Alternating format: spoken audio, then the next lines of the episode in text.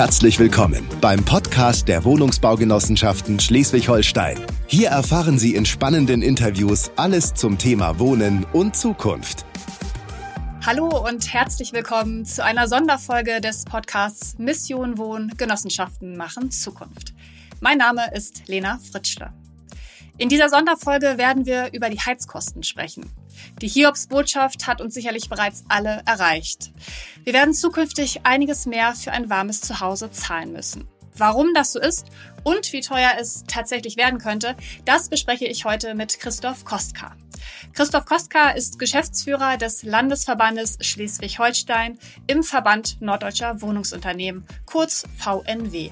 Hallo Christoph. Ja, hallo Lena, grüß dich. So, jetzt wundern sich wahrscheinlich einige Hörerinnen und Hörer, warum wir uns duzen. Das ist nämlich in diesem Podcast noch nicht vorgekommen. Das möchte ich natürlich gleich aufklären. Wir haben mal zusammen gearbeitet beim VNW. Wir waren fast sechs Jahre Kollegen. Und das ist jetzt, ich meine, viereinhalb Jahre her. Ich frage mich bis heute, wie du ohne mich durch den Tag kommst. Äh, warum? Wie kommst du da drauf? Ich habe dir doch immer oder häufig zum Mittag eine Laugenstange mit Käse mitgebracht, wenn ich zum Bäcker gegangen bin und hatte immer so das Gefühl, dass du ja ohne diese Laugenstange vielleicht verhungern würdest. Ja, eine gesunde Vollwerternährung ist was wert, aber äh, das ging in der Tat auch ohne dich schlicht und ergreifend, weil ich umgestellt habe. Am Rande kleiner familiärer Hintergrund. Wir haben drei Hühner, eine Rettungsaktion aus deutscher Massentierhaltung. Die haben wir zu Hause einmal ordentlich durchgelüftet, aufgepäppelt, neu befiedert. Und jetzt ins echte Hühnerleben bei uns im Garten entlassen. Und da freuen die sich. Und zum Dank gibt's ab und zu ein Ei. Und so ein Ei hat ordentlich Kraft. Und da nehme ich ab und zu ein mit. okay, das, das trägt dich dann durch den Tag. Genau. Da bin ich beruhigt. Eirig durch den Tag, so ist es genau. okay, dann lass uns mal von deiner Energieversorgung zum alles andere als lustigen Thema kommen, der Energieversorgung beziehungsweise der Wärmeversorgung der Haushalte. In den Medien hört man ja seit Beginn des Krieges in der Ukraine, dass horrende Preise auf uns zukommen werden. Aber bereits vor dem Krieg hat es ja auch schon einen Anstieg gegeben. Warum das? Ja, also da kommt erstmal ganz viel übereinander. Vielleicht muss man dazu ganz grundsätzlich erstmal verstehen, dass Energie, wie vieles andere auch, nichts anderes ist als ein Produkt, also eine Ware. Und da gilt wie überall auch sonst auf der Welt das Prinzip von Angebot und Nachfrage. Schlicht und ergreifend ist das Angebot groß und immer sicher verfügbar, sinkt natürlich tendenziell der Preis. Im umgekehrten Fall passiert dann auch das Gegenteil. Und da kommen wir jetzt eigentlich schon zu den Wirkungen, die mit dem Thema Ukraine, was jetzt im Moment alle auch diskutieren, noch gar nichts zu tun haben, die dazu geführt haben, du hast es gesagt, dass die Preise eigentlich schon seit einiger Zeit nur eine Richtung kennen, und zwar steil bergauf. Und das hat im Wesentlichen Überraschung mit dem schnellen Anspringen der Weltwirtschaft nach dem Ende der ersten Corona-Lockdowns zu tun. Also die Weltwirtschaft war ja überall unten weitestgehend. Es wurde nichts verbraucht. Vieles ging in die Knie. Und es ging dann erstaunlich schnell wieder bergauf. Und mit dem Bergaufgehen der Wirtschaft, insbesondere in Asien, stieg auch der Energiebedarf wieder rasant an. Wie sollte es anders sein? Und jetzt wäre die normale Reaktion gewesen, dass man sagt, na ja, die Welt braucht mehr Energie. Also muss das Thema Versorgung auch nach oben gekurbelt werden, sprich mehr Erdgasförderung oder zumindest auf altem Niveau, das Thema Erdöl, das Thema Kohle and so on. Nur das passierte eben nicht in hinreichendem Maße und das hat einen ganzen Blumenstrauß von Gründen, der damit reinspielt. Zum einen das Thema Lockdown war ja nicht nur erster, zweiter Lockdown, sondern global betrachtet gab es immer wieder Lockdowns, die auch das Thema Energieförderung global jetzt betrachtet betroffen haben. Dazu kommt das Thema Lieferkette, also vieles, was wir so verbrauchen an Energieträgern insbesondere. Ich nehme jetzt mal Kohle als ein Beispiel, ist ein Thema der Lieferkette. Das kommt von sonst woher aus Russland und so weiter. Muss transportiert werden, ist die Lieferkette dicht, kommt natürlich weniger an. Das ist der eine Punkt. Ein zweiter wichtiger Punkt ist, wir alle werden uns erinnern, das Thema Klimaschutz ist ja ganz weit oben auf der Agenda, nicht nur bei uns in Deutschland, sondern auch in der EU. Mit dem Wechsel der Trump-Regierung dann jetzt auch in den Vereinigten Staaten. Und in diesem Zusammenhang wurden wichtige, ausdrücklich wichtige klimapolitische Beschlüsse gefasst, die aber im Wesentlichen darauf zählen, dass man sagt, wir als Politik und als Gesellschaft wollen raus aus Gas, Öl, Kohle und damit sozusagen wichtige und tragende Säulen der Energieversorgung absehbar austauschen. Jetzt kommen wir zu der Frage, was machen denn solche Entscheidungen mit denen, die in der Vergangenheit diese Energieträger gefördert und bereitgestellt haben? Äh, die machen sich natürlich Sorgen, weil sie sagen, das, was wir bisher produziert haben, das, wo wir ständig in neue Exploration, also Förderung und Erkundung neuer Lagerstätten, hohe Summen investieren, das wollen wir nicht als Stranded Asset, also als verlorene Investition nachher tragen müssen. Also wir sind unsicher über die weitere Abnahme, gerade was das Thema fossile Energieträger anbelangt. Und diese Zurückhaltung führt dazu, dass schlicht und ergreifend mit der wachsenden Nachfrage, Stichwort Anspringen der Weltwirtschaft, das Thema Energieangebot nicht in hinreichendem Maße mitgezogen hat. Und dann sind wir schlicht und ergreifend im Rahmen der Verknappung unterwegs. Und Verknappung bedeutet Risiko und Risiko bedeutet hoher Preis weil am Ende jeder bietet, um das, was verfügbar ist, zu bekommen. Das ist die Spirale, in die wir eingestiegen sind. Das hat, nächster Punkt, ist etwas komplexer, ich gehe da mal die Punkte durch, dazu geführt, dass natürlich mit dem knapperen Angebot auch die strategischen Reserven global betrachtet der Länder, also Ölreserven, Gasspeicherreserven und so weiter, schrittweise abgenommen haben und jetzt kommt es eben nicht mehr so leicht und insbesondere auch so preisgünstig wieder aufzufüllen war, wie man das halt in der Vergangenheit kannte. Und das hat eben für weitere Unsicherheit gesorgt. Und diese Unsicherheit, die ist preiswirksam. Und jetzt wird es an der Stelle schlicht und ergreifend auch wieder einmal, muss man sagen, politisch. Und damit bin ich bei Russland. Ich fange einfach mal mit dem Thema Öl an. Also Russland ist Mitglied der OPEC Plus, also der erweiterten OPEC. Das ist halt sozusagen die Runde, die sich mit dem Thema Ölförderung und Ölangebot beschäftigt. Und Russland hat da sozusagen in der Art und Weise gewirkt, dass zwar die Nachfrage deutlich stieg, aber die ölfördernden Nationen in der OPEC nicht das Angebot entsprechend ausgeweitet haben. Schlicht und ergreifend Angebotverknappung, Preis hoch, wirtschaftlich für die fördernden Länder hochinteressant, aber eben auch politisch getrieben. Ähnliches, auch von Russland ausgehend, ist auf der Gasseite passiert. Stichwort Nord Stream 2. Das haben wir ja alle mitbekommen, das Ganze hin und her.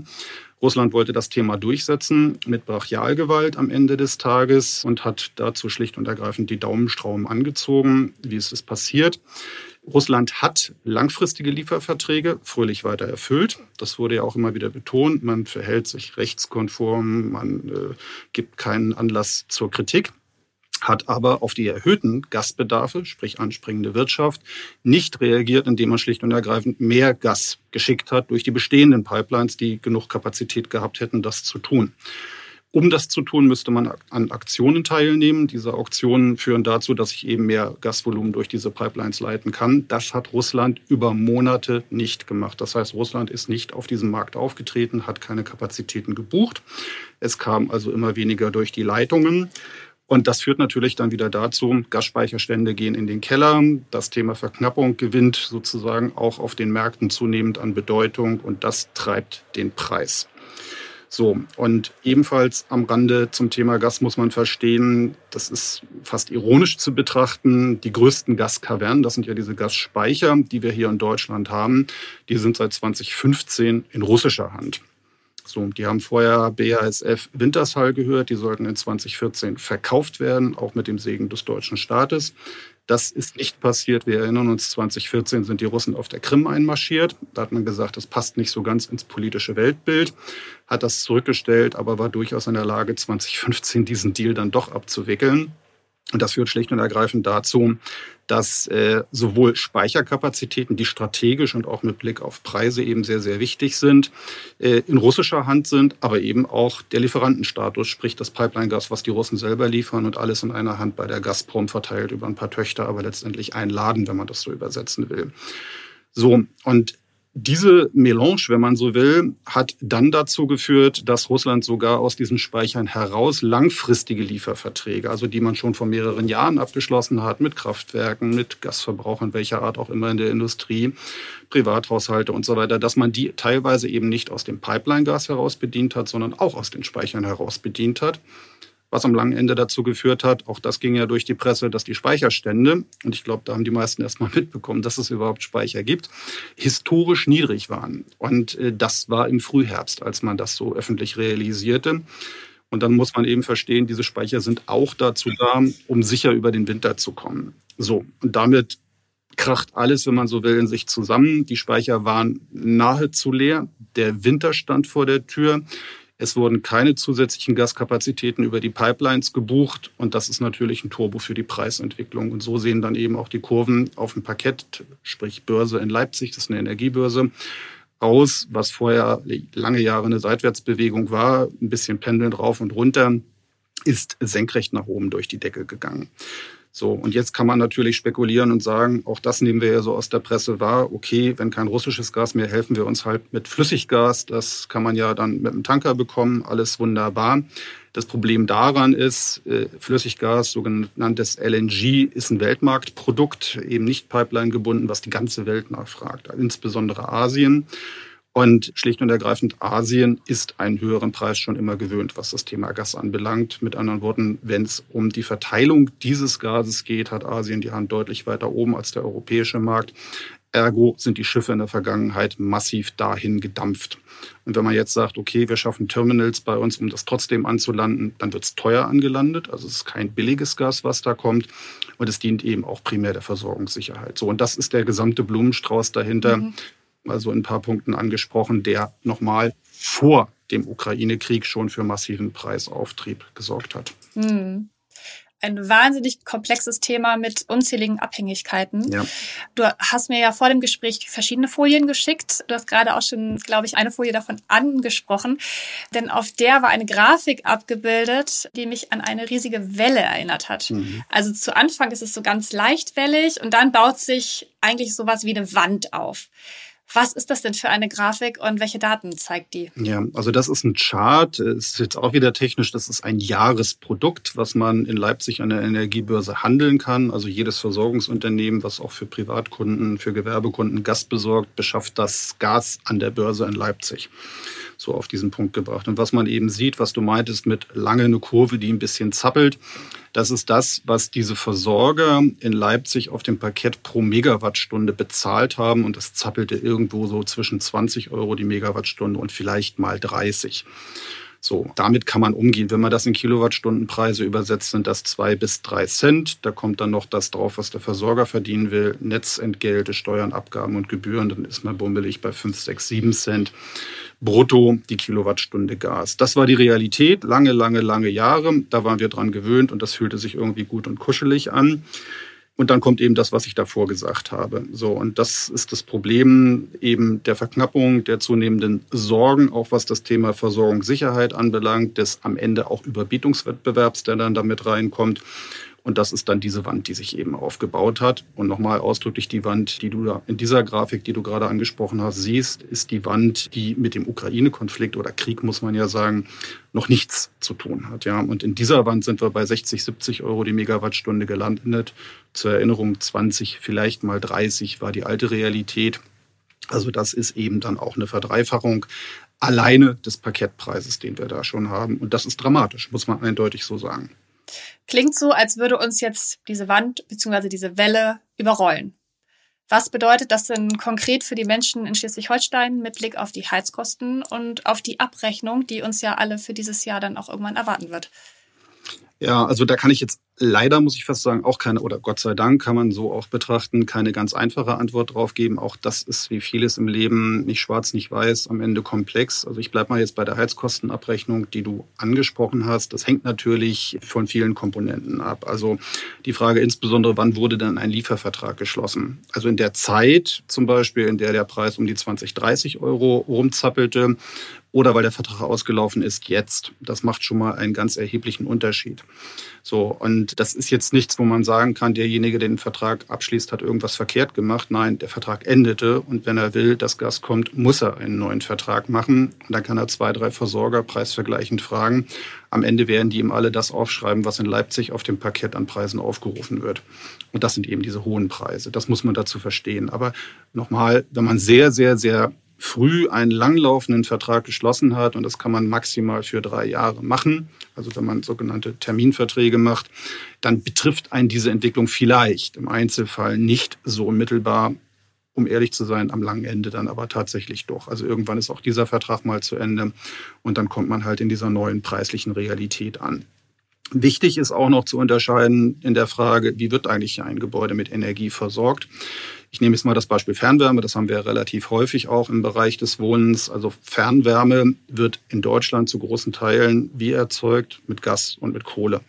So, das ist Teil der Realität. Dass beides sehr teuer geworden ist, hatten wir ja schon angesprochen. Und in diesen Fernwärmeverträgen sind Preisgleitklauseln verankert, die genau auf Preisveränderungen dieser Energieträger abstellen. Und äh, insofern wird es auf der Fernwärmeseite, und das merken wir in vielen Versorgergesprächen eben auch jetzt schon sehr deutlich, wird es auch kurzfristig zu sehr deutlichen ersten Preissteigerungen kommen.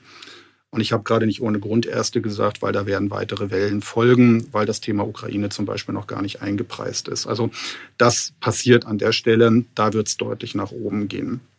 So, ja, und damit ist im Prinzip schon die Frage äh, der Komplexität ja angesprochen. Was im Übrigen den Preis, und das gilt dann auch für die Fernwärme, als auch eine Zentralheizung, die ich zum Beispiel in einem Keller des Gebäudes drinstehen habe, nochmal deutlich treibt. Auch das ist vielleicht nicht jedem bewusst, ist das Thema CO2.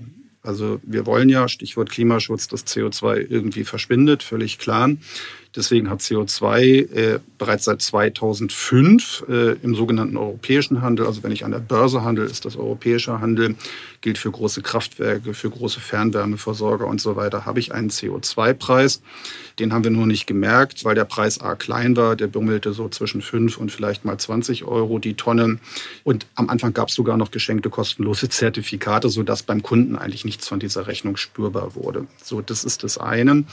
Dieser Preis ist aber mittlerweile bei 100 Euro angelangt und der wird da nicht enden und kostenlose Zertifikate laufen auch aus. Mit anderen Worten, die gibt es nicht mehr in Zukunft.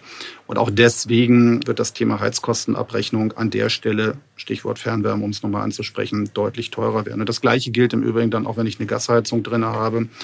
Auch das wird der eine oder andere mitbekommen haben. Seit 2021 haben wir einen sogenannten nationalen CO2-Preis. Das ist ein bisschen was anderes, halt nur in Deutschland gibt es den, nicht in der EU.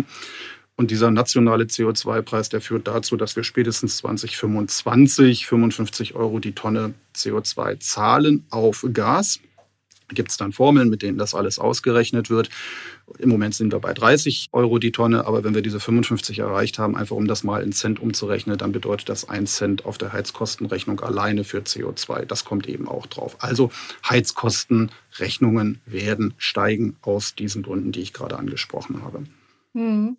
Über die CO2-Bepreisung werden wir jetzt nicht sprechen. Das können wir vielleicht in einem anderen äh, Podcast nochmal nachholen. Mhm. Dafür haben wir jetzt heute nicht die Zeit. Du hattest ja gerade angesprochen, dass das auch immer abhängig ist, wann man welche Verträge geschlossen hat, also wie viel man jetzt zahlt und bis wann diese Verträge auch gültig sind. Kann ich das als Mieterin, Mieter, als Mitglied irgendwie herausfinden?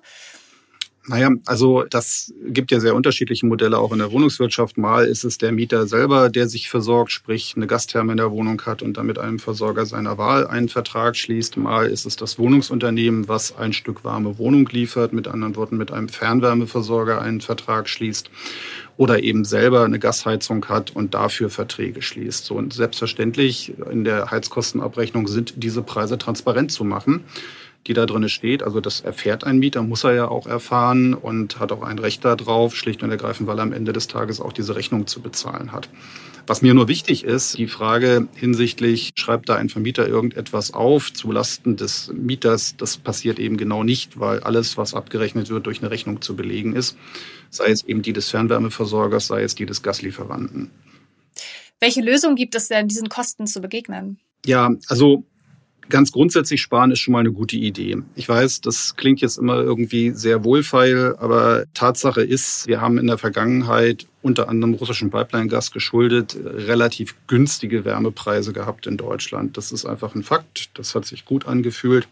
Das ist aber Geschichte aus den erklärten Gründen. So und insofern da eine Sensibilität auch des einzelnen Haushalts, des Einzelnen zu entwickeln und zu sagen, ich verbrauche Energie und die hat halt jetzt einen hohen Preis und deswegen gehe ich sparsam um. Das heißt ja nicht eine kalte Wohnung haben, aber vielleicht nicht zum offenen Fenster rausheizen. Und wenn man nicht da ist, vielleicht die Heizung auch mal runterdrehen. Solche Geschichten, das kann natürlich im Einzelfall ist das nicht viel, aber in der Addition der einzelnen Einsparbeiträge dann doch wieder eine ganze Menge. Und das kann dann durchaus auch eine gewisse Marktwirksamkeit entfalten, wenn, ich sage mal, Deutschland weniger Gas importieren muss als beim bisherigen Verbrauchsverhalten, dann hat man natürlich auch eher einen Einfluss, mal Preise irgendwie besser zu verhandeln, als wenn man viel, viel nachfragt und am Ende der Lieferant halt sagt, ja, du brauchst viel und ich habe aber nicht viel und damit geht der Preis halt hoch.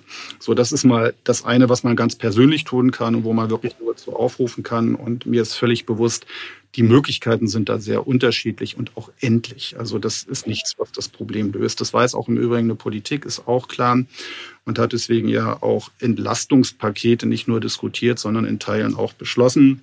Stichworte, die, glaube ich, jedem geläufig sind mittlerweile, sind das Thema Energiepauschale. Da soll es ja einmal 300 Euro geben zur Entlastung. Das Thema 9-Euro-Ticket, weil auch Mobilität verbraucht ja Energie, ist eins in dem Zusammenhang. Der ein oder andere wird es gehört haben, das Thema EEG-Umlage auf den Strom, der übrigens auch sehr deutlich teurer geworden ist, weil Gas, Kohle und so weiter teurer geworden sind.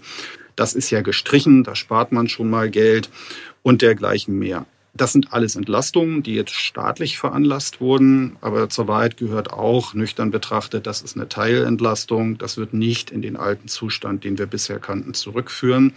Und damit bin ich wieder am Anfang. Was kann man tun? Ja, man kann auch selber sensibel hinsichtlich des eigenen Energieverbrauchs äh, durch den Alltag gehen und gucken, wo kann man selber einsparen, um am Ende auch die eigene Rechnung zu reduzieren. Mehr kann man im Moment dazu nicht beitragen.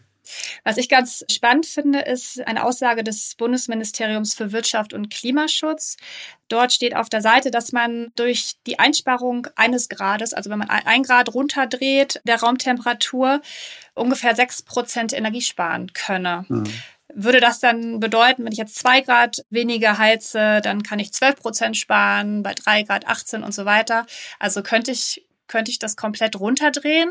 Und wenn ja, mit welcher Gefahr, außer dass ich wahrscheinlich frieren würde? Ja, ich sag mal, diese Relation, die ist richtig. Das ist auch eine altbekannte, die verwenden wir immer in der Klimadiskussion. Sparsames Verhalten, nicht nur Dämmen und immer mehr Haustechnik, sondern auch Nutzung, was die Wohnung anbelangt und sparsames Verhalten, hat durchaus einen erheblichen Reduzierungsbeitrag auf der Verbrauchsseite. Also diese sechs Prozent und mit jedem Grad runter, das ist eine Daumenrechnung, aber daran kann man sich orientieren.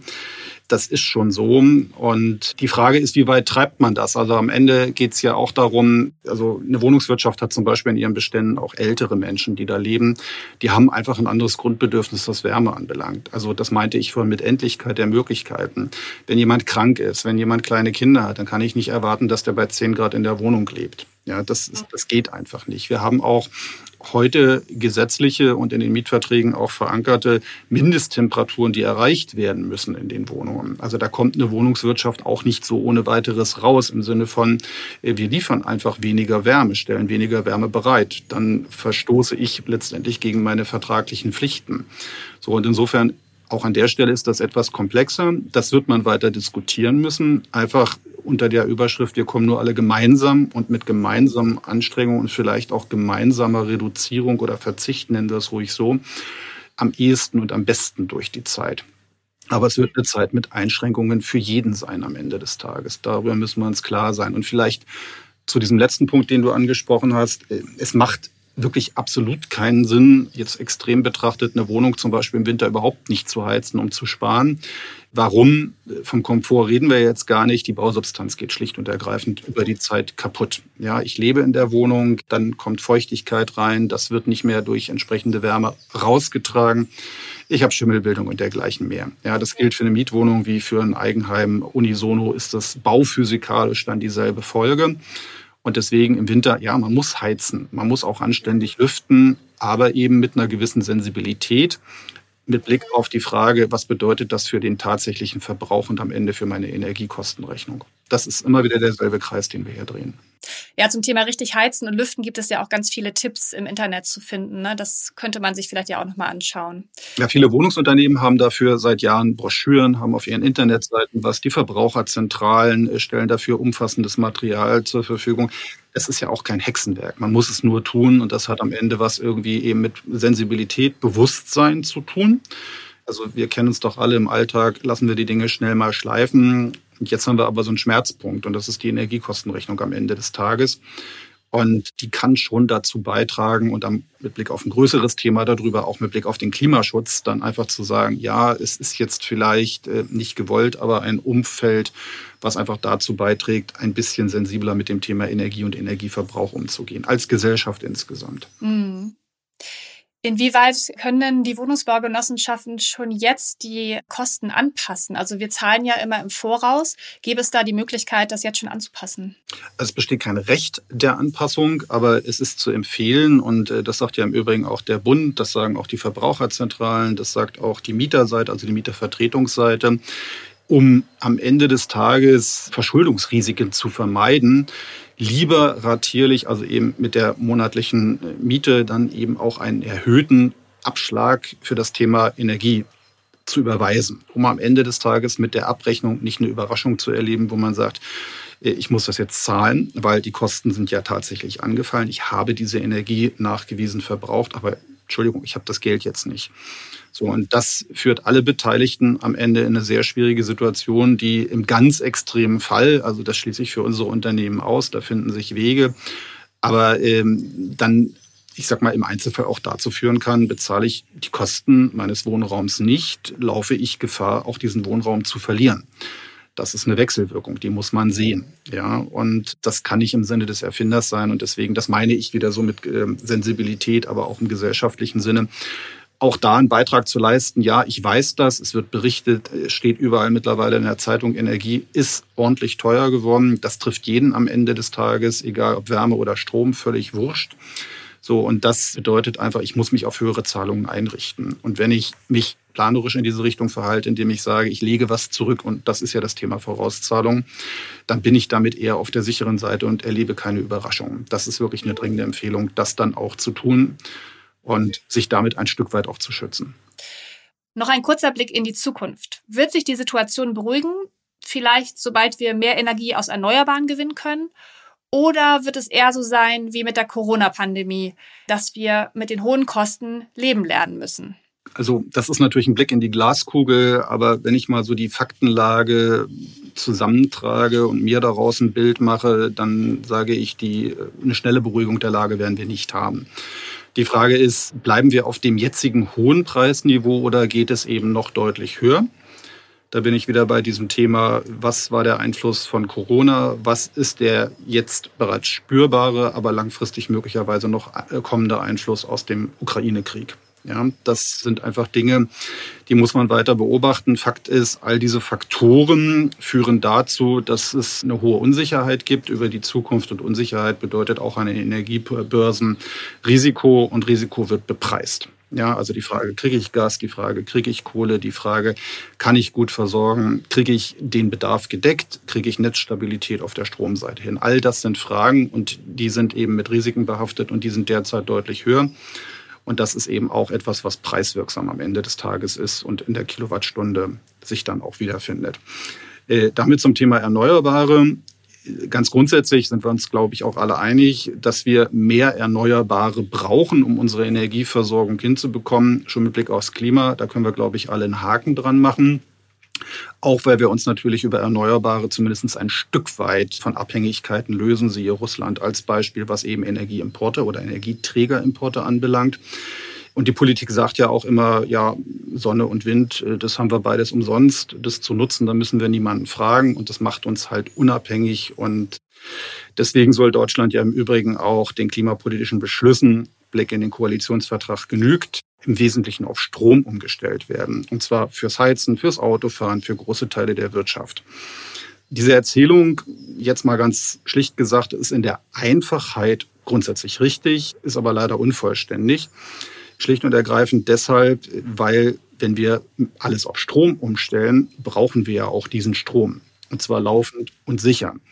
So, und jetzt wird es wieder komplex mit ein paar Zahlen, einfach um das mal so ein bisschen in Relation zu setzen und damit anfassbar zu machen. Also wir haben zuletzt aufs Jahr gerechnet in Gesamtdeutschland 500 Terawattstunden Strom verbraucht. Also alles, Industrie, Verkehr, private Haushalte und so weiter.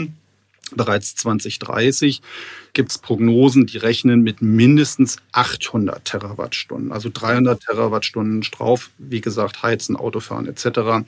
All das ist, was da reinspielt. Das Problem ist nur, Wir brauchen dafür Kraftwerkskapazitäten, die diesen Strom sicher erzeugen.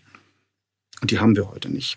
Ja, also wir haben weder gesund äh, genug Sonnenkraftwerke, noch Windkraftwerke, noch genug Gaskraftwerke.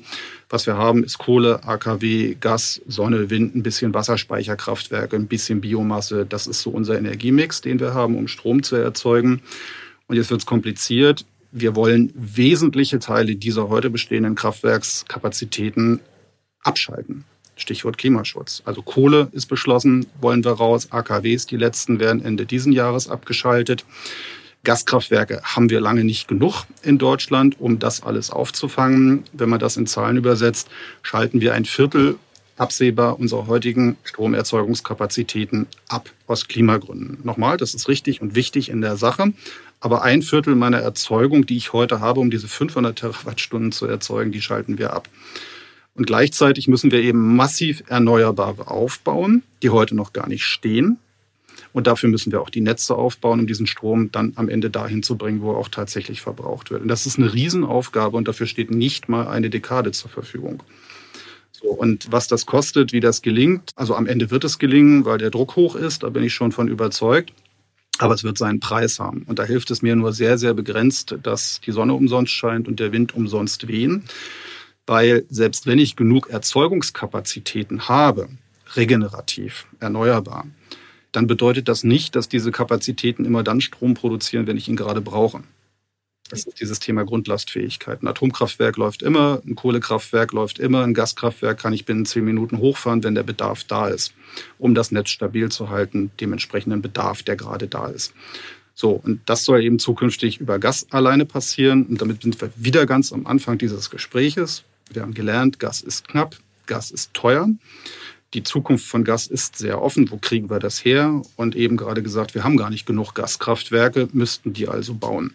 Und das alles zusammengenommen führt dazu, dass wir schlicht und ergreifend sagen müssen, das wird langfristig nicht billiger werden. Ich sehe dafür wirklich keinen Grund, das annehmen zu können. Mit anderen Worten, wir müssen uns langfristig darauf einrichten, auch hinsichtlich unseres Verbrauchsverhaltens. Das ist eigentlich die Grundbotschaft. Vielen Dank, Christoph, für die klaren Worte und für deine Erklärung. Ich habe mich sehr gefreut, dich hier als Gast begrüßen zu dürfen. Würde mich freuen, wenn wir das nochmal wiederholen und dann vielleicht ja auch mit Laugenstange und ein Ei dazu oder so. Ich bringe die Eier mit, ja, genau.